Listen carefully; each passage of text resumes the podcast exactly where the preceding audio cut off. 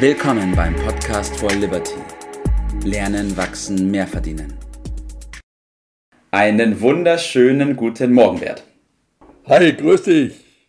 So, wir beide sprechen heute über die Unternehmer und die Finanzen in dieser Kombination, Bert. Und ich habe in letzter Zeit viel darüber nachgedacht und mir so ein bisschen ein paar Unternehmer auch zur Hand genommen und beobachtet und habe feststellen müssen, dass nicht jeder Unternehmer seine Finanzen im Blick hat, Bert. Das hat mich tatsächlich überrascht. Wie siehst du das? Im Blick oder nicht im Griff. Äh, das ja. eine geht, glaube ich, in das andere äh, das über. Das mag wohl sein, ja.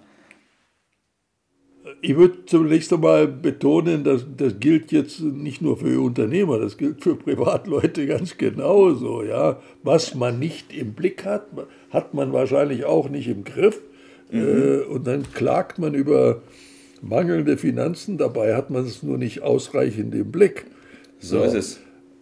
Beim Unternehmer hat er natürlich den Vorteil, dass da vorgeschrieben ist. Ja. Also Buchhaltung und Bilanzerstellung, das macht er nicht äh, nur aus alleinigen Stücken, sondern das ist gesetzlich ja. äh, vorgeschrieben. Und es wäre wünschenswert, wenn das für jeden, auch für Privatleute, gesetzlich vorgeschrieben wäre. Hätten wir ja. vielleicht ein paar Probleme äh, weniger.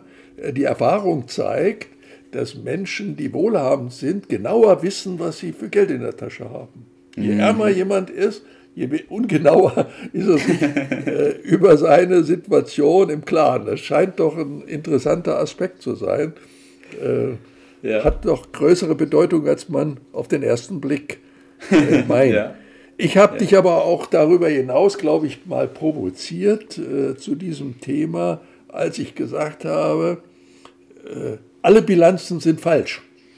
Ich erinnere mich dran, ja. Da, ich habe am Anfang viel darüber nachgedacht. Mensch, was will er jetzt damit? Was will er mir damit sagen, dass die Bilanzen falsch sind? Falsch sind? Aber wir werden mal den Rahmen hier nutzen, um das aufzuklären und das Geheimnis zu lüften, oder Bert? Ja, alle Bilanzen ist falsch, ist ein uralter Titel von einem Buch, das vor Jahrzehnten rausgekommen ist von einem jungen Mann, das ist der Wolfgang Mewes, war das damals, heute ist er über 80, ist äh, Strategieforscher äh, geworden. Ah. Dann, und der hat das damals schon erkannt, dass dort eine Menge Dinge abgebildet werden, die im Grunde nicht die Bedeutung haben, mhm. die ihnen allgemein zugemessen wird. Und das ja. Entscheidende steht da nicht drin. Und deshalb hat er gesagt, alle Bilanzen sind, sind ja. äh, falsch in, in dem äh, Sinne, ja. weil Bilanzen bilden im Grunde immer die Vergangenheit ab und den Finanzstatus. Richtig meine, da wird dann auch noch äh, viel rummanipuliert, da kann man natürlich die Frage auch stellen, ja. ob das alles so, so richtig ist. Aber das, das meinen wir in diesem Zusammenhang äh, gar nicht so sehr, sondern es geht mehr darum, dass die richtigen Werte, die mhm. wirklich wesentlichen Werte, was für die Zukunft, ja. das ist doch entscheidend, maßgebend ist, in der Bilanz eben gar nicht aufgeführt äh, ja. sind. Und äh, das hat er damals schon äh, rausgearbeitet und das wollen wir heute Morgen auch nochmal mhm. äh, betonen. Er hat das bezeichnet mit sogenannten Geistvermögen, der in Bilanzen gar nicht drinsteht. Und damit ist gemeint, äh, Dinge wie die Reputation eines äh, Unternehmens, also den Ruf oder ja. wie viele Stammkunden sie haben, die immer wieder dort kaufen, was ja wesentlich ist, ja. welche Kompetenzen in ja. dem Unternehmen vorhanden sind, also der Bildungsgrad äh, der Mitarbeiter vor allen Dingen. Wir sagen ja, ein Unternehmen besteht aus Druckerschwärze und Papier und den Mitarbeitern, die dahinter Richtig, stehen. Richtig, ja. So, was sind das für Mitarbeiter? Wie sind die ausgebildet? Wie sind die motiviert? Das wie ist, ist die Bindung zum Unternehmen zum Beispiel auch? Ja? Wie ist die Beziehung zum Unternehmen? Und ja. wie ist die Beziehung des Unternehmens auch zu vielen anderen? Also ja. das sind alles doch unzweifelhaft ganz wesentliche Werte, auf die man ja. den Blick lenken muss. Und darum geht es uns heute Morgen. Ja. ja, vor allem, wenn man diesen Blick in die Zukunft wird und schaut, wie es mit dem Unternehmen weitergeht. Weil natürlich ist es wichtig, sich die Bilanzen mal anzuschauen und die Zahlen dazu kennen, aber über die Zukunft oder über das, was für die Zukunft vorhersieht, sagt es wenig aus.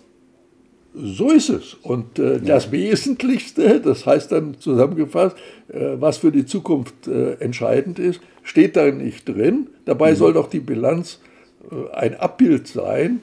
Äh, das ist sie, wenn man das mal so betrachtet, eben teilweise nicht. Das hat natürlich auch einen Vorteil.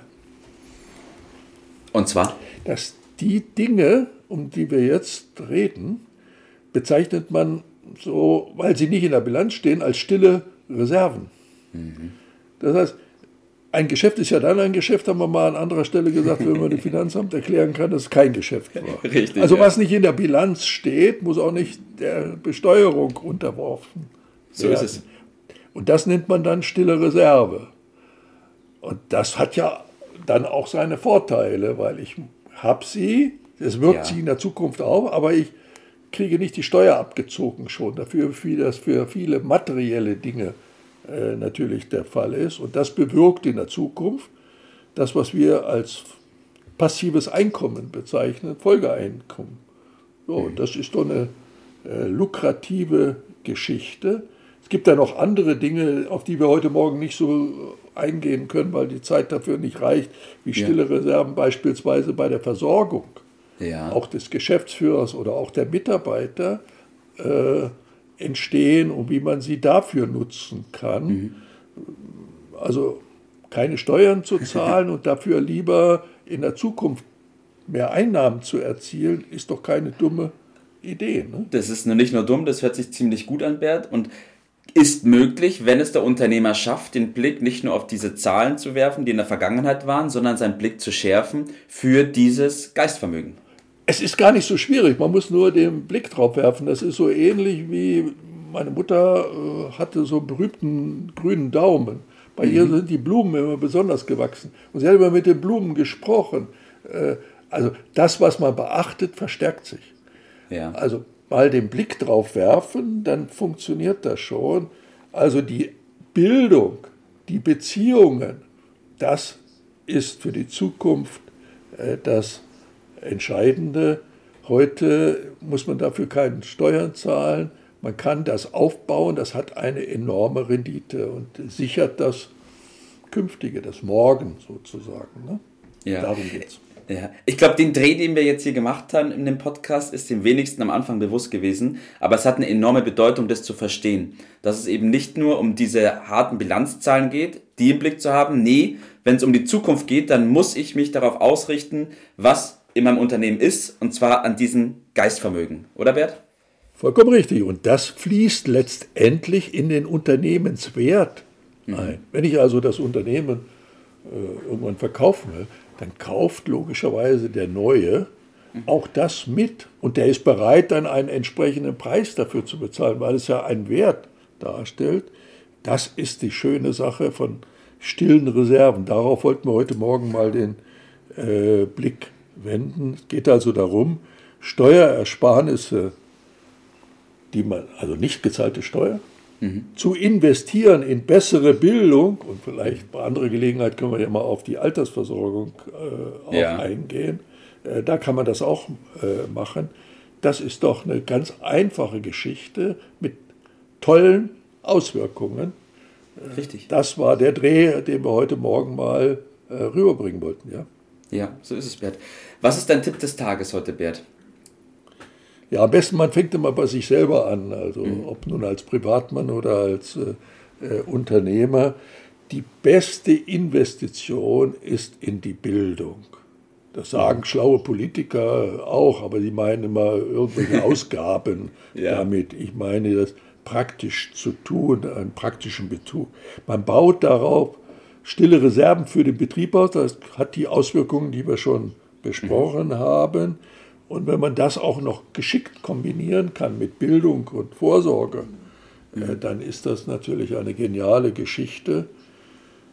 Und in dem Sinne sind ersparte Steuern mhm. ein, der direkte Weg zur Vermögensbildung. Da wollen wir den Blick drauf schärfen, lenken, ja. dass das relativ einfach möglich ist, wenn man ein bisschen Grips da in diese Richtung investiert.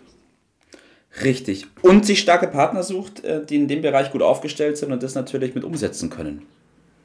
will ich an dieser Stelle ja, also der Teufel steckt auch da im Detail. Also das ist jetzt nicht ganz so simpel wie äh, jetzt hier gesprochen, aber es gibt da natürlich bewährte Systeme, die muss man nur mhm. dann anwenden und nutzen, ja. klar. So ist es. Top, Bert. Danke, dass wir darüber gesprochen haben. Ähm, super Thema, ein wichtiges Thema und vor allem ein Thema, was wahrscheinlich den wenigsten am Anfang bewusst war. In diesem Sinne wünsche ich dir noch einen richtig schönen Tag heute. Mach's gut. Ciao. Ciao. Das war's für heute. Vielen Dank, dass du dabei warst, dass du eingeschaltet hast und vergiss nicht, uns einen Kommentar hier zu lassen und unseren Kanal zu abonnieren. In diesem Sinne bis zum nächsten Mal und dir einen schönen Tag.